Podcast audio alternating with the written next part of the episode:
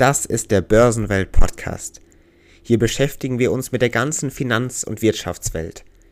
Wie investiert man eigentlich richtig? Welche Anlagemöglichkeiten gibt es? Was ist zurzeit auf dem Kapitalmarkt los? Was passiert in unserer Wirtschaftswelt? Das und vieles mehr hier bei Börsenwelt. Passende und auch mit dem eigenen Risikoprofil vereinbare Investmentmöglichkeiten und Anlageformen finden. Das ist im Prinzip das Kernziel eines jeden Investors und Anlegers, denn man möchte eine gewisse Rendite zu einem gewissen Risikoprofil selbst erwirtschaften können. Das ist also das Ziel, was viele, viele Privatanleger vor allem erreichen zu versuchen. Eine Möglichkeit, die dabei einherkommt und mit auftritt, ist das Tagesgeld. Vielleicht nicht unbedingt die Anlageform schlechthin, mit der es möglich ist, ein riesiges Vermögen direkt aufzubauen, Dennoch kann Tagesgeld ziemlich interessant auch als Anlageform sein. Und genau deshalb lohnt es sich, sich mit diesem Thema des Tagesgeld genauer zu beschäftigen. Und genau deshalb machen wir das in der heutigen Folge. Und somit begrüße ich Sie, liebe Zuhörerinnen und Zuhörer, zu einer weiteren Folge hier bei Börsenwelt, zu einer weiteren Folge, in der wir uns mit einem spannenden Thema in der Welt der Finanzen auseinandersetzen, das Tagesgeld. Was ist also überhaupt dieses Tagesgeld? Wir blicken mal hinter die Kulissen und wollen verstehen, was es ist, wie es funktioniert und wie es sich natürlich auch für die eigene Geldanlage und Vermögensbildung nutzen lässt. Grundlegend geht es beim Tagesgeld um eine Form der sogenannten flexiblen Geldanlage. Warum das Ganze flexibel genannt wird, werden wir gleich erfahren. Was steckt also erst einmal hinter diesem Tagesgeld? Was passiert dabei? Vereinfacht gesagt, eröffnet man ein Tagesgeldkonto, so heißt das. Es ist in der Regel oder oftmals bei den meisten Banken kostenlos. Hier kann man dann nun Geld bei Bedarf einzahlen oder auch täglich abheben, je nachdem.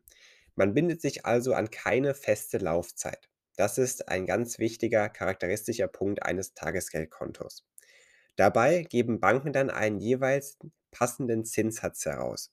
Dieser kann je nach vereinbarten Konditionen und auch Rahmenbedingungen monatlich, quartalsweise oder auch jährlich ausgezahlt werden. Offensichtlich wird also, dass Tagesgeldkonten stets für jeweilige Kontoinhaber zugänglich sind. Das war das, was ich eben meinte. Man kann bei Bedarf täglich Geld abheben. Es ist also möglich, täglich auf das Tagesgeldkonto einzuzahlen und eben davon auch wieder abzuheben. Eine Überweisung erfolgt dabei von einem festen Referenzkonto. Das kann ein einfaches Girokonto sein bei einer jeweiligen Bank, von dem man dann eben Geld, Kapital auf dieses Festgeld, in dem Fall eben Tagesgeldkonto transferiert. Manche Banken, bei denen ist es dann möglich, dass das Tagesgeldkonto als Unterkonto zu führen ist. Das heißt, hierbei besteht dann ein Vorteil darin, dass Anleger und auch Kontoinhaber in Verbindung mit ihrem eigenen Girokonto einen deutlich besseren Überblick über die eigenen Finanzen haben. Allerdings sollte man auch beachten, dass das Tagesgeldkonto jeweilige Funktionen nicht unbedingt erfüllt, die man vielleicht davor sich irgendwie vorgestellt hat. Das Tagesgeldkonto ist nämlich nicht für Transferzahlungen vorgesehen. Das heißt, Überweisungen oder auch Daueraufträge auf anderen Konten außer dem gewählten Referenzkonto sind nicht möglich. Für solche gewünschten Transaktionen sollte man also beim altbekannten Girokonto bleiben. Denn das sind ja genau die Aufgaben, die das eigentlich abdecken soll. Das können zum Beispiel Rechnungen, Miete, Gehälter oder dergleichen sein. Dafür dient das Girokonto, das Tagesgeldkonto nicht. Ein weiterer Unterschied, den es zu beachten gibt, wenn wir schon hier jetzt über den Vergleich zwischen Tagesgeldkonten und Girokonten sprechen, ist der, dass Zinsen beim Girokonto im Vergleich zu Tagesgeldkonten oftmals geringer sind. Was bringt das Tagesgeld nun also? Einerseits haben wir jetzt schon kennengelernt, man kommt täglich an sein Geld heran, kann es einzahlen und abheben. Man hat einen gewissen Zinssatz, den man auf dieses Geld erhält und diese Zinsen sind in der Regel eben höher als beim Girokonto. Was bringt das Tagesgeld also nun genau im Kern? Es eignet sich, um das erst einmal festzustellen, um auch kurzfristig Zugang zu gesparten Beiträgen zu bekommen. In der Regel gibt es nämlich kein Limit für die Höhe der Spareinlagen. Tagesgeldkonten treten somit auch als ganz normale Konten auf. Sie haben eine IBAN, eine Bankleitzahl und, das ist ziemlich praktisch, auch die Kündigung ist gar täglich und ohne Angabe von besonderen Gründen möglich.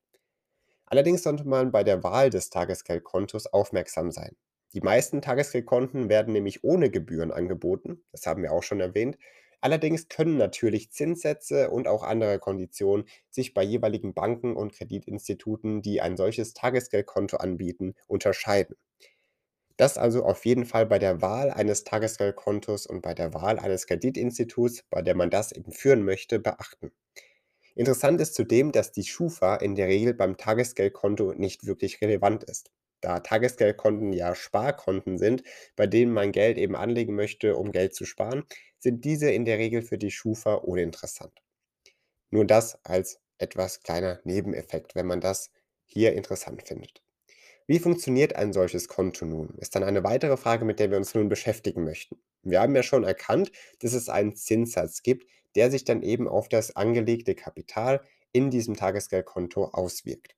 Dieser Zinssatz bezieht sich meist auf ein Jahr. Wir haben ja schon angesprochen, das können natürlich auch Monate sein oder quartalsweise können die Zinsen hier wirken.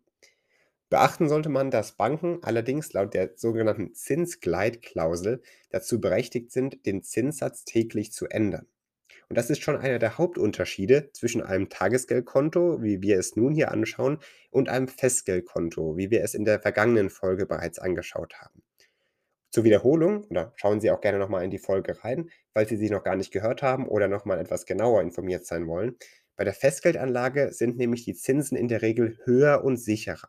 Anleger haben aber während der Anlage, also im Zeitraum, während das Geld bei der Bank und auf dem Konto angelegt ist, keinen Zugriff auf dieses angelegte Geld.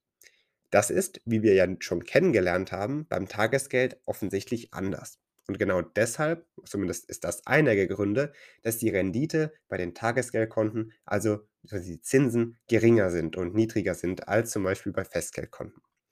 Der Zinssatz eines Tagesgeldkontos ist also von der Höhe der Spareinlage sowie der Laufzeit abhängig. Die Höhe der Zinsen ergibt sich also aus dem geltenden Zinssatz, den die Bank eben jeweils verspricht, dem jeweiligen Anlagebetrag und auch der ausgewählten Laufzeit. Und somit kommt natürlich eine Frage auf, die in der Sicherheit dieses Geldes auf dem Konto besteht. Auch hier, und das ist gar eine Wiederholung aus der letzten Folge, besteht die gesetzliche Einlagensicherung. Diese sieht vor, dass ein Guthaben bis zu 100.000 Euro je Person und Bank gesichert ist. Das heißt, die Sicherheit von Tagesgeldkonten ist also bis zu diesem Betrag zumindest ziemlich gut gewährleistet. Eine Anlage in Tagesgeldkonten kann also attraktiv und auch lukrativ erscheinen, allerdings sollte man eben auch die jeweils veränderbaren Zinsen beachten und auch die Steuern, die aufkommen können. Tagesgeldzinsen gelten nämlich als sogenannte Kapitalerträge. Somit greift die Abgeltungssteuer von 25% der Solidaritätsbeitrag und gegebenenfalls noch Kirchensteuer. Allerdings, auch wenn sich das natürlich schon viel anhört, das kennt man aber natürlich auch von Anlage Anlageformen am Kapitalmarkt, sollte man auch beachten, dass auch hier der Sparerpauschbetrag gilt. Das heißt, ein Beitrag von 801 Euro, auf diesen entfällt dann keine Steuer. Allerdings kann das natürlich durch Anlage, andere Anlageformen oder dergleichen schon ausgereizt sein. Das also auf jeden Fall auch hier natürlich beachten. Und somit kommen wir zum Ende dieser Folge und natürlich somit zur Frage, ob ein Tagesgeld wirklich eine sinnvolle Anlagemöglichkeit ist. Es gilt auf jeden Fall, die Zinsen zu beachten, die es einerseits am Anfang, also beim Start des Tagesgeldkontos gibt direkt und natürlich auch die, die sich dann eben verändern können. Somit sollte offensichtlich werden, dass ein wirklich großer und breiter Vermögensaufbau rein mit Tagesgeld schwierig werden kann. Aber als Zusatz, das sollte auch klar werden, lässt sich das Tagesgeld auf jeden Fall verwenden. Und somit haben wir in der heutigen Folge eine weitere spannende Form der Anlagemöglichkeit uns angeschaut und haben ebenfalls jeweilige Aspekte besprochen.